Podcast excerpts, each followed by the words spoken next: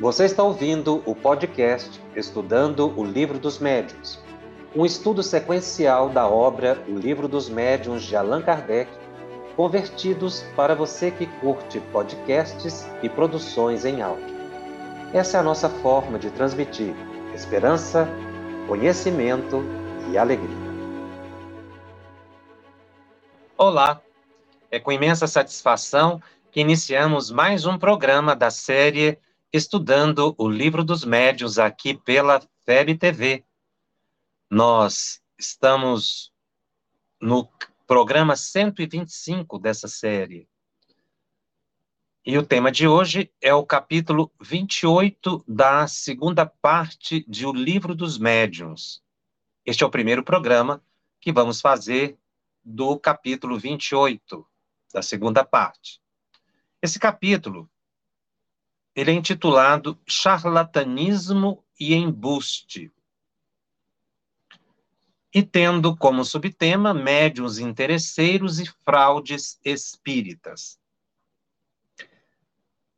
Charlatão é aquele que se utiliza da boa fé de alguém, geralmente fingindo atributos e qualidades que não possui, para obter dessa pessoa vantagens, ganhos, lucros. É, na verdade, um impostor. E o significado de embuste é mentira, mas é uma mentira repleta de astúcia, usada com o intuito de enganar, prejudicar outra pessoa. É o engodo, a cilada, a emboscada. Por que que Kardec trouxe à baila esses dois temas? Porque lembre, lembremos que Kardec conviveu com diversos médiums que viviam da mediunidade. Havia também uma prática na época em que o médium ele cobrava os atendimentos espirituais e ele tinha um magnetizador. O que, que era o magnetizador? Esse magnetizador, a função dele era colocar o médium ou a médium em transe. Então, ele aplicava ali o, o, o, o magnetismo, não se falava passe, porque realmente não era uma atividade de passe, mas simplesmente de hipnotizar o médio, porque magnetismo é hipnotismo, ele hipnotizava o médio e o médio então entrava em transe. Ele poderia se desdobrar, ter evidência, psicografar, né? ou entrar em transe psicofônico. Então, era uma prática, já na época, censurada, mas admitida socialmente, porque muitos desses que viviam, cobravam da mediunidade, buscavam receber pelos atendimentos, eles cometiam charlatanismo e embuste também, porque veja, se você promete para uma pessoa uma mensagem, uma orientação, resposta de uma pergunta, e a pessoa te paga, o que, que vai acontecer? Você tem que dar essa resposta, seja mediúnico ou inventado. Não é? Que é aí o engano que se comete. Porque, na verdade, você não pode dizer que um espírito irá se manifestar nessa ou naquela hora, e, sobretudo, se o espírito superior vai se interessar em responder aquela questão. Geralmente, ligada a problemas materiais. Espírito superior não se envolve com esse tema, Kardec já tinha observado. Só espíritos inferiores. Mas mesmo assim, haveria de ter interesse do espírito em responder. Ora, se o espírito não vem, o que, que o médium faz? Simula, né? inventa. Por quê? Ele recebeu, ele precisa do dinheiro, ele não vai devolver o dinheiro para a pessoa, porque ele vive daquilo. E era comparsa dele o magnetizador. Então Kardec via isso muito comumente. Ele via pessoas que eram médios realmente, mas que não tinham resultado mediúnico em todo o tempo. Então, em alguns momentos, eles praticavam o charlatanismo. Eles enganavam a pessoa. Exatamente porque a pessoa não vai ficar mediunizada sempre que quer, porque depende dos espíritos.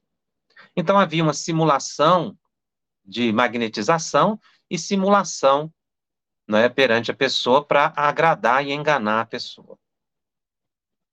Curiosamente, Kardec se utilizou de muitos médiums dessa categoria, mas eram médiums. E ele obtinha as respostas. Com todo o critério dele, ele sabia verificar muito bem o que era charlatanismo, o que era embuste da, da manifestação autêntica. Tanto que ele coloca esse capítulo aqui, que é fruto exatamente da experiência dele. E conclusão que ele tira por orientação dos espíritos superiores, que sempre censuraram esse comportamento. Agora, você há de perguntar, por que Kardec se utilizou de médios assim? Porque não tinha uma ética estabelecida. Tinham os médios que não viviam da mediunidade. Muitos traziam isso naturalmente no seu interior, seguiam o evangelho de Jesus, mas boa parte também não. O espiritismo vem exatamente para evoluir a prática mediúnica, transformar a, a prática mediúnica em algo sublime, em que o médium tenha sempre assistência de espíritos superiores. Então, este capítulo vai servir para esses médios que, desde a época de Kardec, eram invigilantes e tinham péssima assistência espiritual, ele já tinha observado. Mas ele se utilizou de todo tipo de médio que ele encontrou, até porque era uma pesquisa. Ele não tinha como criar uma seleção, porque se ele selecionasse os médios, ele iria é, alterar, adulterar o resultado da própria pesquisa. Então, ele se utilizou de todos, indistintamente, inclusive de grupos até do exterior, grupos que ele não tinha contato, que ele recebia. Lembremos que Kardec trabalhou com cerca de mil grupos, é, mil centros espíritas, mil grupos mediúnicos, portanto, né, que era um, um número muito grande de material que ele recebia e ele fazendo as testagens. Quando ele chegava numa tese, aí é que ele trabalhava com 20 médios, 10 a 20 médios, aí ele passava aquela questão para esses médios que vinham confirmar as respostas, então ele fazia uma filtragem e, e submetia a um grupo menor de médios. Quando esses médios chegavam à mesma resposta, já que eles não tinham contato um com o outro, ele concluía que aquela tese ela era universal. E ele chamou isso de universalidade do ensino dos espíritos. Kardec também, neste capítulo 28, ele vai tratar de um tema que, no livro seguinte, o Evangelho segundo o Espiritismo, ele desenvolve no capítulo 28 do Evangelho desculpe, no capítulo 26 do Evangelho segundo o Espiritismo. Ele desenvolve o tema que ele já havia tratado em um livro dos médios. No capítulo 26, Kardec trata ou traz uma máxima de Jesus que se torna uma, um preceito para todo médium espírita, que se torna uma orientação para todo médium espírita, um princípio a ser seguido decorrente da orientação que os espíritos superiores davam para não se incorrer em charlatanismo e nem em embuste. O capítulo 26 do Evangelho segundo o Espiritismo diz: Dai de graça o que de graça recebestes. E, e Kardec, então, recupera duas citações de Jesus, bíblicas, e desenvolve o tema. Na verdade, a gente tem que perceber o seguinte: como Kardec trabalhou o Evangelho. Kardec escreveu muito pouco do Evangelho também. Ele pegava as mensagens recebidas dos espíritos e organizava dando uma sequência. Quando os, os espíritos, de, de, de, por diversos médios, tratavam às vezes da mesma matéria. Então, às vezes ele fazia pequenos comentários, mas na, na maioria das vezes ele fazia uma composição de citações e não colocava o nome do espírito. Então, muitas pessoas pensam que isso acontecia é, apenas no quando ele intitulava Instruções dos Espíritos no Evangelho, que aí vinha uma mensagem inteira e o Espírito assinava. Mas, na verdade, nas outras partes do Evangelho, mesmo sem citar o nome do Espírito, havia sim uma composição, muitas vezes de parágrafo a parágrafo. Se você ler com cuidado o Evangelho, você vai perceber que há uma mudança de estilo entre um parágrafo, dois parágrafos e outro, o que aparentemente seria um texto só, mas era uma composição de, de dois ou mais, de duas ou mais mensagens que ele havia recebido pelo, pelo mesmo tema. Portanto, os capítulos, ou os, os, os, as citações de Jesus que Kardec desenvolve no capítulo 26 são os seguintes. Quando Jesus disse: Restituí a saúde aos doentes, ressuscitai os mortos, curai os leprosos, expulsai os demônios, dai de graça o que de graça recebestes. Então, na verdade, Kardec recupera uma orientação crística. Ele traz para o Espiritismo uma ética sublime de não se viver de mediunidade. Naquela época do Cristo, já existiam aqueles que viviam da mediunidade.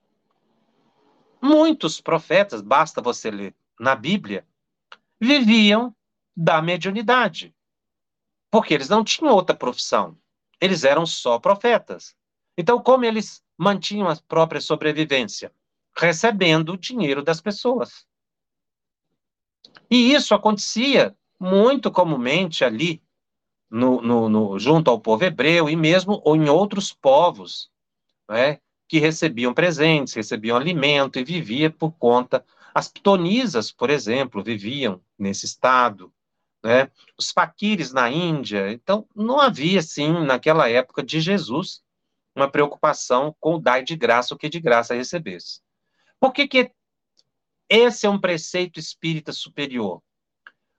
Kardec vai desenvolver nesse capítulo exatamente essa ideia. Você não pode cobrar por algo que você não produziu. A segunda citação que Kardec faz no Evangelho segundo o Espiritismo é a seguinte: Disse em seguida aos seus discípulos, diante de todo o povo que o escutava: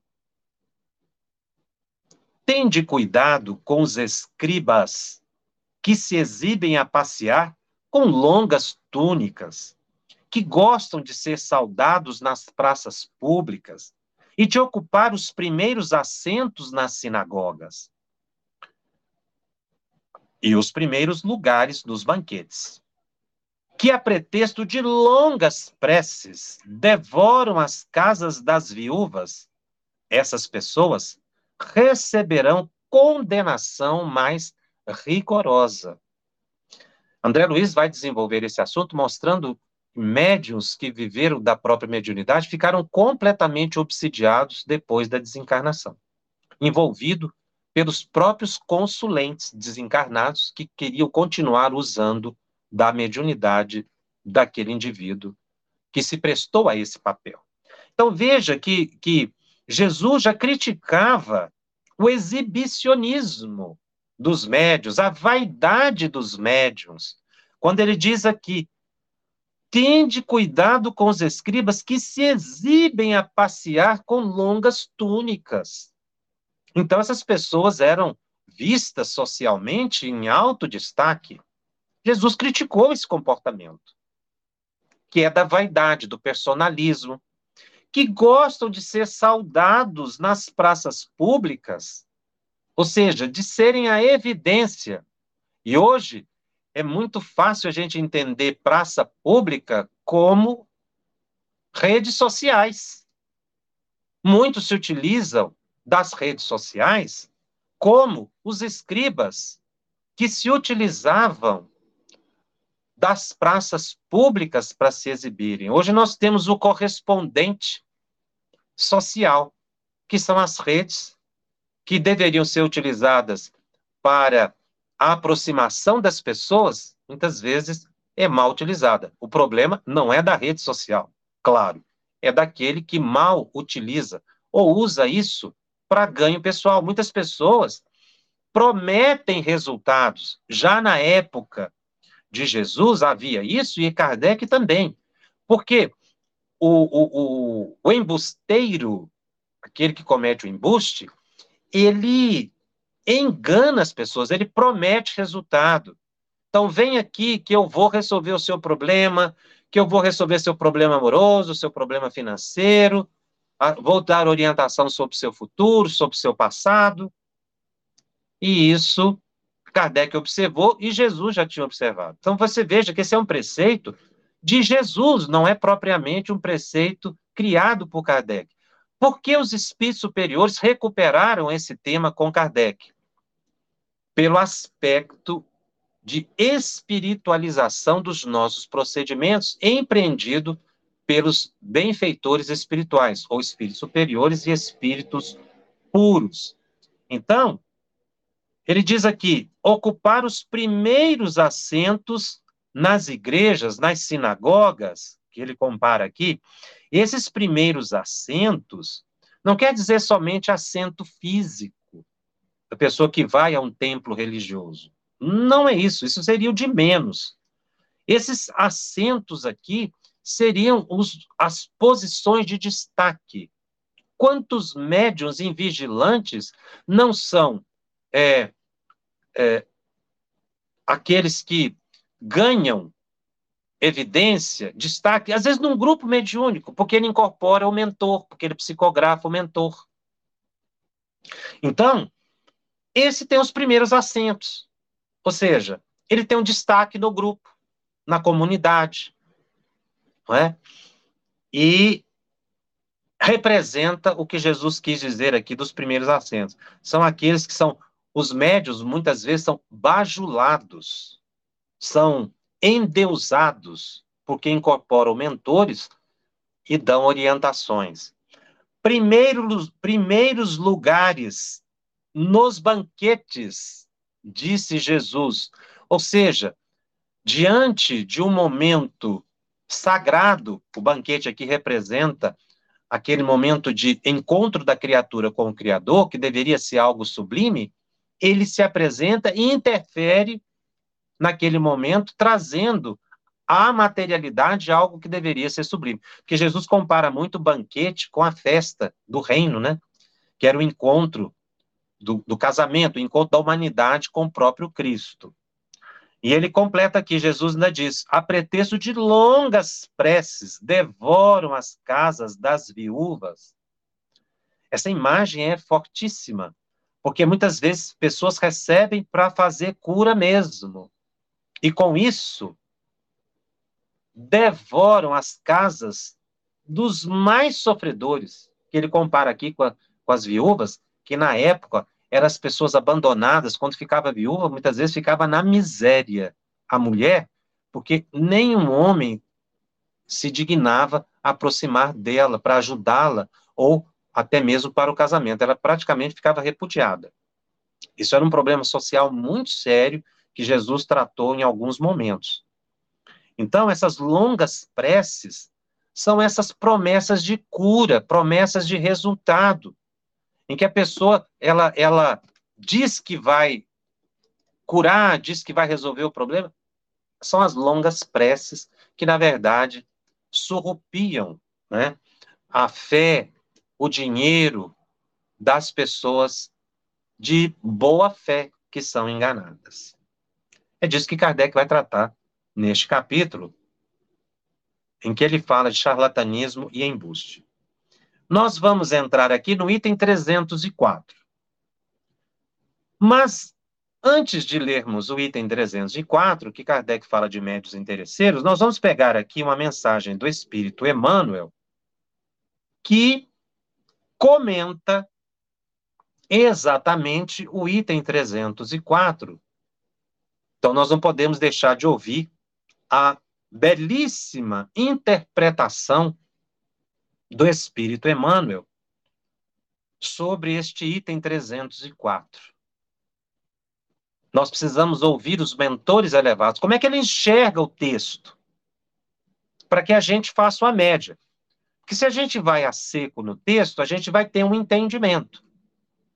Mas, digo na minha própria situação, não teria jamais condições e nem pretensão, obviamente, de fazer uma interpretação pessoal, se não apoiado nas orientações de luminares da espiritualidade, porque eles têm uma visão diferente, superior, por isso são espíritos superiores. Então nós temos que ouvir o que eles dizem, analisar o texto de Kardec e tirar então a nossa conclusão, fazer daí o nosso aprendizado. Por isso eu sempre leio um trecho de espíritos superiores trazido pelas mediunidades de médios missionários, porque eles realmente trazem interpretações valiosíssimas. A interpretação de Emmanuel, pela psicografia de Chico, está no livro Seara dos Médios, capítulo 65, Obrigação primeiramente. Diz o Espírito Emmanuel: Fase da mediunidade o instrumento com que possas desferir entre as criaturas irmãs o teu hino de amor. Entretanto, não lhe situes os acordes em leilão. Quanto ao sol, que não negocia com a própria luz, o espírito não mercadeja com os próprios sentimentos.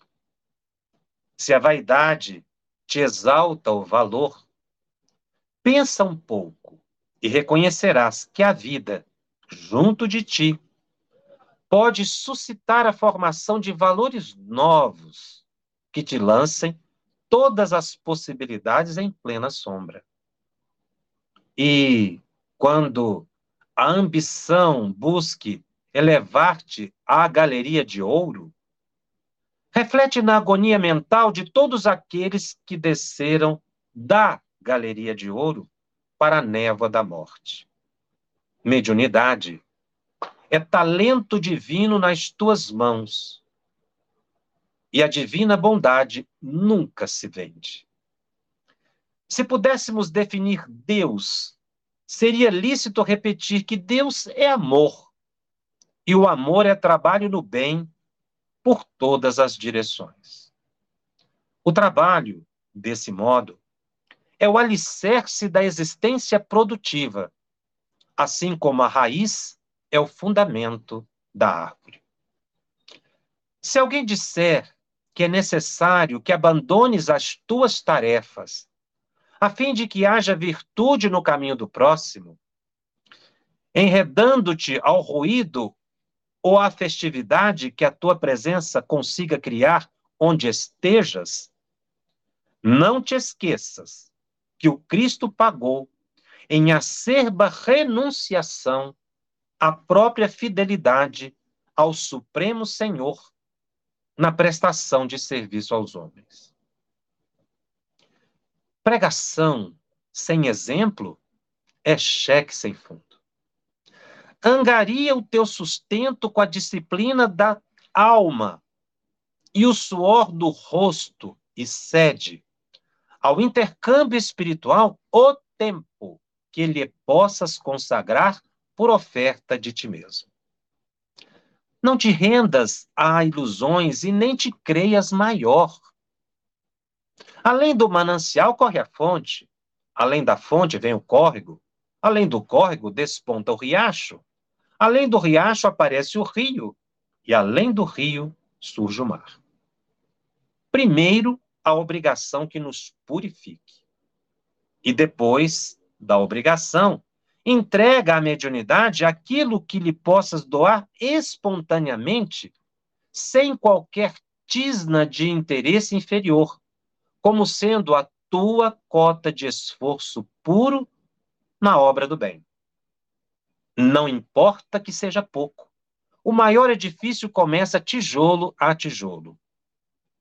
Por mais negra a escuridão, fina réstia de luz rompe a força das trevas. É por isso que o médio espírita é, conviver, é convidado a trabalhar e a viver do próprio sustento. Agora sim, depois deste preâmbulo que nos ajuda a refletir melhor sobre o texto de Allan Kardec, vamos ao item 304, quando o codificador diz: Como tudo pode tornar-se objeto de exploração, nada de surpreendente haveria em que também quisessem explorar os espíritos. Resta saber como receberiam eles a coisa, dando que tal especulação viesse a ser tentada. Diremos desde logo que nada se prestaria melhor ao charlatanismo e à trapaça do que semelhante ofício ou prática. Muito mais numerosos do que falsos sonâmbulos, que já se conhecem, seriam os falsos médiums. E estes, simples fato, constituiria fundado motivo de desconfiança. O desinteresse, diz Kardec, ao contrário, é a mais peremptória resposta que se pode dar aos que, nos fenômenos, veem somente trampolinices. Trampolineiro é aquele que é o embusteiro. Então, está dizendo que muitas pessoas que só veem na mediunidade o embuste, o charlatanismo, ele tem primeiro que observar a vida do médium. Esse médium vive da mediunidade, ele faz da mediunidade ganho pessoal, porque não é só dinheiro. Inclusive, Viana de Carvalho diz isso numa mensagem belíssima, quando ele comenta no livro Mediunidade, Desafios e Bênçãos, as outras formas de você é, é, se destacar, que é presente, que é você ter o apoio social, o destaque, a autoridade. Ele disse numa mensagem muito importante, chamada é... Vou colocar aqui.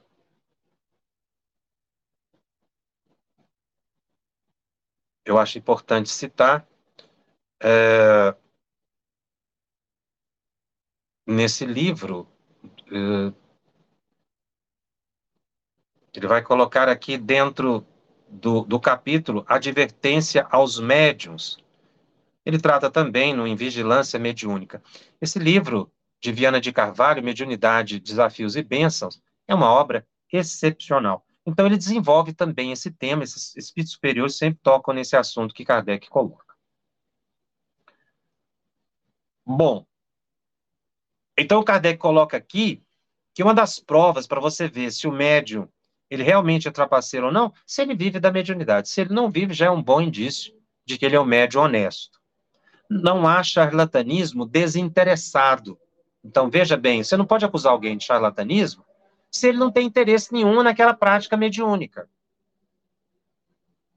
Qual, pois, o fim que objetivariam os que usassem de embuste sem proveito, sobretudo quando a honorabilidade os colocasse acima de toda suspeita? Ou seja, como é que você vai dizer que uma pessoa comete charlatanismo e embuste, se a pessoa não ganha nada com isso, se ele é uma pessoa discreta, se ele não busca evidência social, se ele não busca dominação de nenhuma forma. Então, Kardec aqui já vai mostrando a diferença de um comportamento e outro. Continua o codificador. Se é de constituir motivo de suspeição o ganho que um médium possa tirar da sua faculdade, jamais essa circunstância constituirá uma prova de que tal suspeição seja fundada. Então, se a pessoa não está ganhando nada, então é a pessoa honesta. Se ela é de moralidade reconhecida, humilde, que busca fazer da mediunidade algo de consolo, de amor ao próximo, você não pode acusá-la de embusteiro. Então a gente parte da boa fé da pessoa. Inclusive, isso é muito importante, porque muitos médios são censurados, porque às vezes ele não muda muito o jeito de falar quando está em transe. Isso é natural, porque os espíritos utilizam dos recursos do médium. Então, muitos espíritos não estão preocupados se o médium se transfigura, se ele utiliza de palavras rebuscadas, se ele trata de um assunto totalmente inédito. Os espíritos superiores, eles estão preocupados com a mensagem que sublime o indivíduo, que espiritualize, levar o evangelho aos corações. Então, se o médium é sério, nós não podemos, à primeira vista, imaginar que ele seja desonesto. É muito interessante isso. E às vezes a gente fica com tanto preconceito com a mediunidade e médiums que quando a pessoa ela se exibe, se apresenta como média, a primeira coisa é você já duvidar da mediunidade. Não podemos partir do pressuposto que ele é desonesto. Nós temos que partir do pressuposto que ele é honesto. A boa fé em primeiro lugar. Não é? Que se prove que ele não tem boa fé. E a gente vai observar a vida da pessoa. Agora, em muitos lugares, a pessoa bate no peito e diz: sou médio, porque isso é motivo de vaidade. As pessoas ficam deslumbradas. Que é preciso corrigir isso junto à, à comunidade. O médio não pode valorizar isso. Ele não pode utilizar e alimentar essa ilusão nas pessoas de que ele é alguém especial. Pois que não é. Continua Kardec. Quem quer, pois, que seja, poderia ter real aptidão e agir de muito boa fé, fazendo-se retribuir. Vejamos que nesse caso é razoavelmente possível esperar-se algum resultado satisfatório. E tem 305. Quem haja compreendido bem o que dissemos, das condições necessárias para que uma pessoa sirva de intérprete aos bons espíritos, das múltiplas causas que os podem afastar, das circunstâncias que, independente da vontade deles, lhes seriam obstáculo à vinda, enfim, de todas as condições morais capazes de exercer influências sobre a natureza das comunicações, como poderia supor que um espírito, por menos elevado que fosse, estivesse a todas as horas do dia às ordens de um empresário de sessão e submisso às suas exigências, para satisfazer a curiosidade do primeiro que aparecesse? Esse 305 aqui é bem aquele comentário que eu fiz inicialmente. Então, tinham lá as pessoas que tinham seu escritório, que tinham a sua salinha, a época de Kardec, que colocava na porta que era médio, que fazia revelações, que dava orientações, e tinha o seu magnetizador ao lado ali, que também ficava à espera de que a pessoa ganhasse dinheiro. Então, Kardec coloca aqui: quem entende bem do mecanismo da mediunidade como é que essa pessoa pode imaginar que ela vai ficar com assistência espiritual 24 horas, o espírito estivesse ali. Ah, deixa eu me concentrar aqui. Aí dá uma orientação. Daqui a pouco chega outro, dá o pagamento. Deixa eu concentrar de novo aqui. Ah, daqui a pouco eu estou concentrando novamente e dando uma mensagem. Isso não acontece. Basta estudar o mecanismo da mediunidade, como a gente viu no livro dos médios até agora. Nós, só, nós vimos muito de mecanismo da mediunidade, que é tudo que Kardec coloca aqui. As condições propícias para que a pessoa sirva de intérprete. E as circunstâncias que afastam os espíritos, os obstáculos que os espíritos encontram à sua vinda, as condições morais que, interferem, que causam interferência nas comunicações. Então, como é que você vai imaginar? E ele usa uma expressão muito interessante aqui: um empresário de sessão que era bem o, o magnetizador da época, né? um empresário de sessão. Essa, essa expressão é muito curiosa. Às vezes a gente ainda encontra empresários de sessão aqui que acabam ganhando dinheiro à custa de médios e os próprios médios também ganham dinheiro. E aí os médios ficam submissos às suas exigências, ou os espíritos ficam submissos. O espírito não vai ficar submisso à exigência de ninguém, não sei que ele seja um espírito muito inferior, e aí ele, na sua humildade, ele acha até que há uma preponderância. Por isso Jesus disse lá atrás que esses receberão uma condenação mais grave, ou seja, ficarão num processo perigosíssimo de obsessão. E então o codificador continua comentando: sabe-se que a aversão infunde aos espíritos tudo que cheira cobiça e egoísmo, o pouco que fazem das coisas materiais. Espíritos superiores, hein? Espíritos puros. Tudo aquilo que transpareça cobiça, egoísmo, que está ligado à matéria, eles sentem aversão. Ou seja, eles não dão atenção, eles não vão apoiar isso. Espíritos inferiores, sim. É aí que o, o, o mistificador, o, o, embusteiro, o charlatão, ele é sempre mistificado. E quando ele não é mistificado, ele frauda. Né? Kardec coloca que fraude, fraudes espíritas, mas na verdade não, não é, o espiritismo não tem fraude. Não é, não é fraude espírita. Na verdade, ele, ele vai explicar que a fraude é do fenômeno mediúnico. O, o médium está simulando ali um fenômeno. Continua Kardec. Como então admitir que se prestem a ajudar quem queira traficar com a presença deles? Ah, mas você falou que Kardec se utilizou de médios dessa categoria, mas Kardec não pagava. A contribuição deles era muitas vezes espontânea. Chegava a mensagem e eles entregavam para Kardec. Mas Kardec até podia convidá-los para uma sessão. Mas aí o comportamento já era diferente, né? Ele observava, ele analisava e recebia a mensagem e ia fazer o seu. passar pelo crivo da razão, como se diz. Então, Kardec não pagava para receber essas orientações. Por isso, os espíritos superiores utilizavam o canal que podia naquela época. Repugna pensar isso e seria preciso conhecer muito pouco a natureza do mundo espírita ou da dimensão espiritual para acreditar-se que tal coisa seja possível. O mundo espírita está se referindo aqui à dimensão espiritual.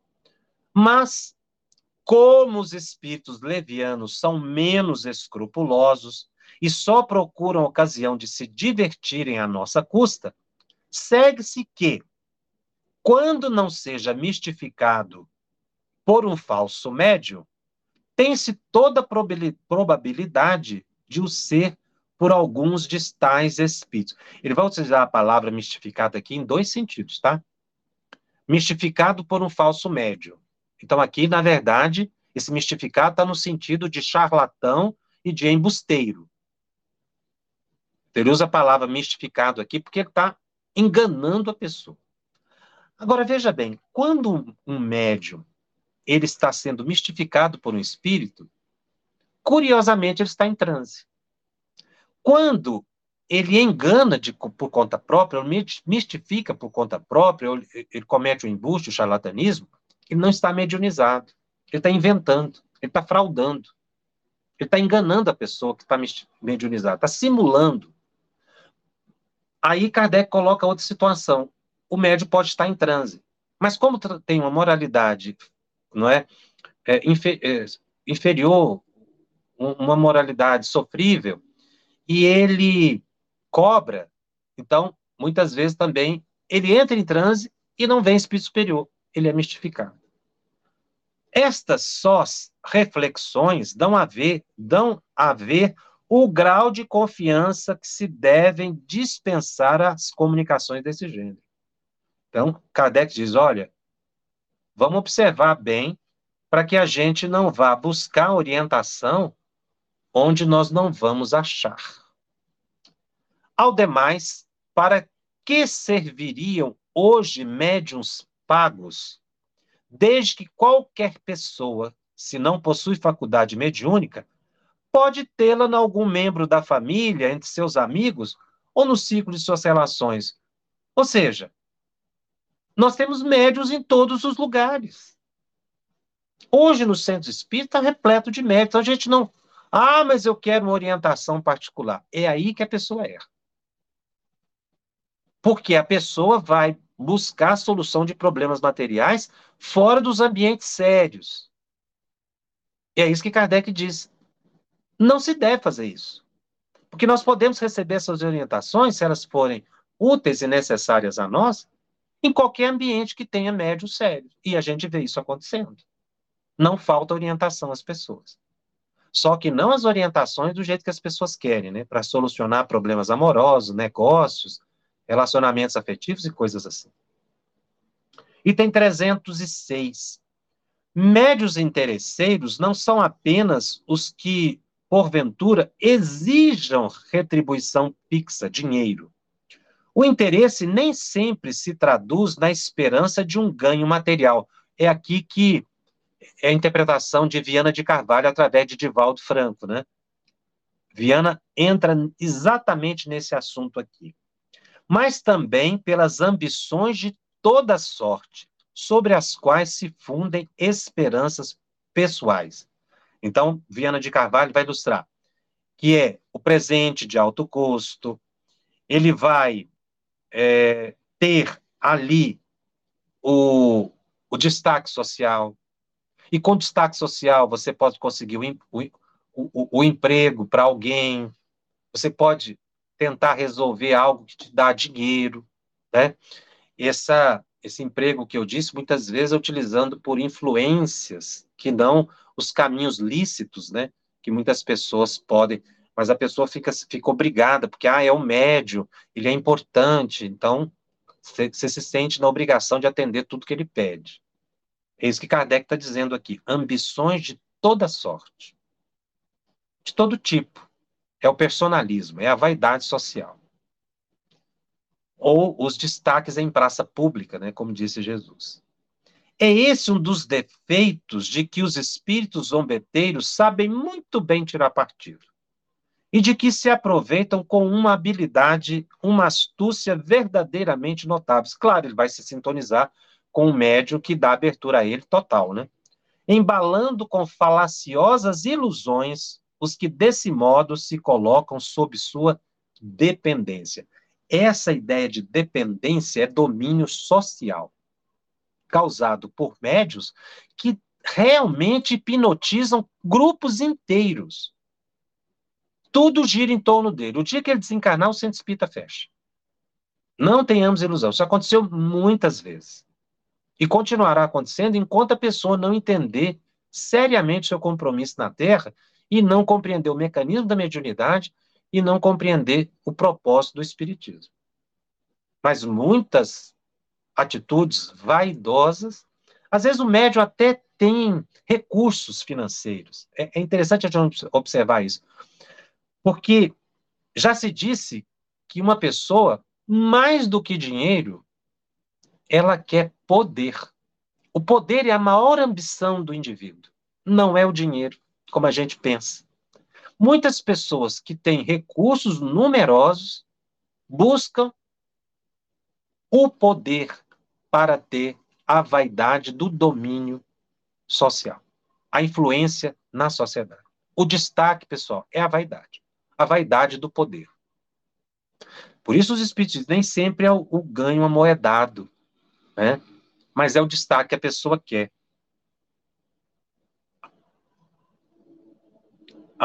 Estou recebendo aqui um, uma contribuição muito valiosa, porque eu não citei seguramente o, o, o, capítulo, mas os amigos que estão aí na, nas redes sociais já me deram aqui um socorro. O livro de, de Manuel Filomeno de Miranda trata também é, dessa advertência aos médios, né, que está no, no Desafios e Bênçãos, capítulo número 10, tá? corrigindo aí, muito obrigado pelos que estão assistindo aí o nosso programa ao vivo, que nos estão dando aqui a colaboração. Agradecer também ao Dilamar, que está aí nos bastidores, ao Dilamar, que é coordenadora estadual da área da mediunidade da Federação Espírita do Maranhão, que dá suporte aqui nas triagens das respostas e dá importantes colaborações para nós aqui no nosso programa, a turma que fica aí nos bastidores. Muito obrigado ao Dilamar por ter passado essa preciosa colaboração ao vivo aqui no nosso programa. Bom, então veja bem que os espíritos superiores tratam desses assuntos falando exatamente dessa dependência. Em resumo, coloca Kardec.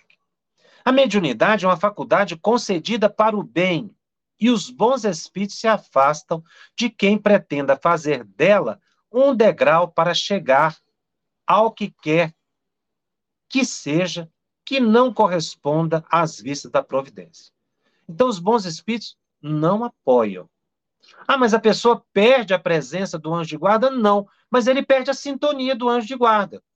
O anjo de guarda fica do lado, mas não consegue acolhimento do pensamento da pessoa. Porque o, o anjo de guarda não vai embora. Ele tem até mais misericórdia quando vê a pessoa em erro.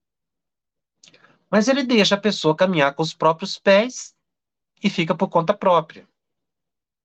Ele está sempre disposto a voltar a ajudar, desde que a pessoa queira sair da sintonia inferior e basse para a sintonia superior. Tá? Veja bem, Kardec ainda coloca: o egoísmo é a chaga da sociedade. E os bons espíritos a combatem. Um dos propósitos do Espiritismo. Ninguém, portanto, assiste o direito de supor que eles venham a servir. Logo, é tão racional que inútil for insistir mais sobre esse ponto, ou seja, os espíritos não dão guarida. Muitas pessoas dizem assim: ah, mas eu não sou médium propriamente, eu sou um parceiro dos espíritos, criando aí uma ideia de parceria mediúnica, né? O médium é um parceiro do, do espírito, o espírito é um parceiro do médium. Isso, na verdade, é uma ilusão. Porque então aí não há mediunidade. A pessoa está escrevendo, está supondo que um espírito está escrevendo junto com ele. Ele, ele quer justificar receber dinheiro pela sua produção o destaque pela, dizendo da, de uma suposta mediunidade e parceria. Se é mediunidade, ele é intermediário. Quando sai dessa condição, quando ele interfere na comunicação, aí há intenção propriamente dita ou fenômeno anímico, muito sujeito a fraude. Exatamente porque ele não está sendo fiel ao pensamento do espírito. Está colocando pensamento dele também. Então ele pode receber pior ainda, porque se é uma fraude, se é uma simulação. Item 307.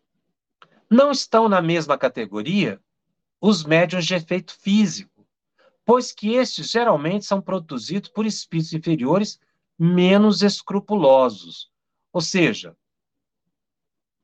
o, a fraude cometida pelo médium nesse sentido ela vai estar sendo secundada.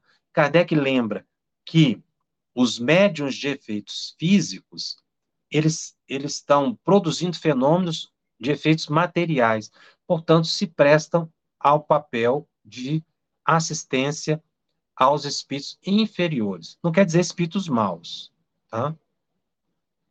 Mas espíritos inferiores são aqueles que têm menor sabedoria. Não dizemos que tais espíritos sejam necessariamente maus, é de Kardec. Pode ser um simples carregador e, ao mesmo tempo, um homem muito honesto. Ele faz uma comparação. Um médio, pois, dessa categoria que quisesse explorar sua faculdade, muitos espíritos talvez encontraria sem grande repugnância que o assistissem, tá? Porque ele está lidando propriamente com efeitos materiais. Hoje a gente não tem visto muitos médios de efeitos físicos, eles têm se tornado cada vez mais raros, efetivamente. Continua Kardec, mas ainda aí outro inconveniente se apresenta. O médium de efeitos físicos, do mesmo modo que o das comunicações inteligentes, não recebeu para seu gozo a faculdade que possui. Ele foi preparado do mundo espiritual. Embora ele esteja produzindo fenômenos materiais, mas ainda aí é para o bem, não é para destaque pessoal. Teve-a sob a condição de fazer dela bom uso. Se, portanto, abusa, pode dar-se que lhe seja retirada. Ou seja, os espíritos se afastam e ele fica por conta própria. Ou que redunde em detrimento seu, porque afinal os espíritos inferiores estão subordinados a espíritos superiores.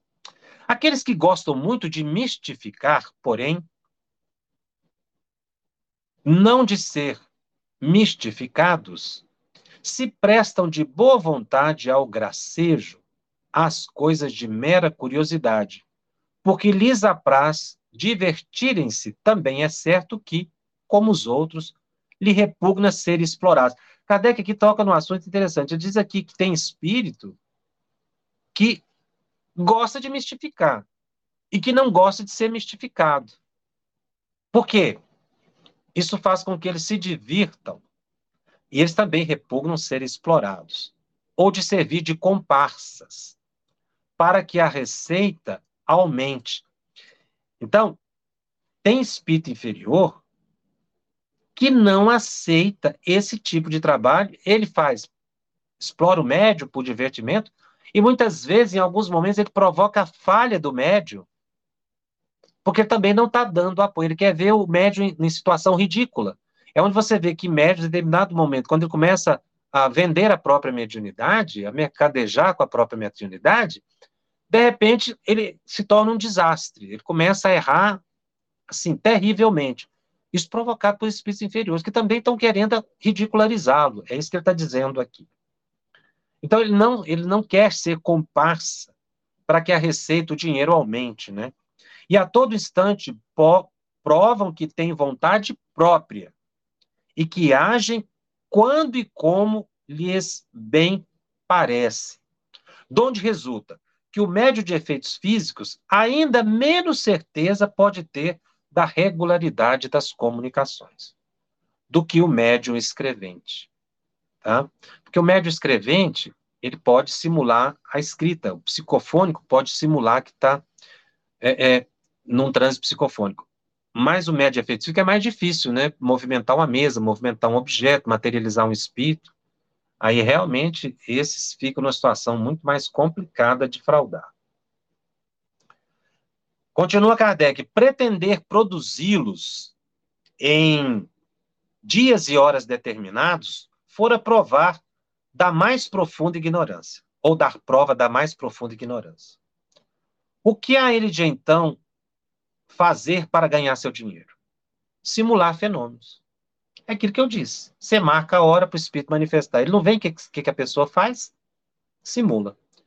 É o que naturalmente recorrerão não só os que façam disso um ofício declarado, mas igualmente pessoas aparentemente simples, que acham mais fácil e mais cômodo esse meio de ganhar a vida do que trabalhando.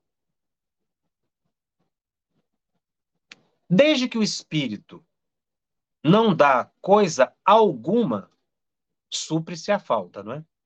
Imaginação é tão fecunda quando se trata de ganhar dinheiro, diz Kardec. A pessoa vai inventar mil formas de ganhar esse dinheiro, constituindo um motivo legítimo de suspeita. Onde entrou o dinheiro, não podemos ter segurança. O interesse dá direito a rigoroso exame, com o qual ninguém poderá ofender-se sem justificar a suspeita. Ah, o médico fica ofendidíssimo se você for analisar essa situação do ganho monetário, da vaidade, do personalismo, da evidência social, do presente caro. Mas tanto estas são legítimas nesse ponto, como as ofensivas em se tratando de pessoas honradas e desinteressadas. Então, a pessoa honrada, ela não vai se sentir ofendida em você avaliar a sua conduta. Item 308 de O Livro dos Médios. A faculdade mediúnica, mesmo restrita às manifestações físicas, não foi dada ao homem para ostentá-la nos teatros de feira. E quem quer que pretenda ter as suas ordens os espíritos, para exibir em público está no caso de ser, com justiça, suspeitado de charlatanismo ou, das, ou de mais ou menos hábil prestidigitação.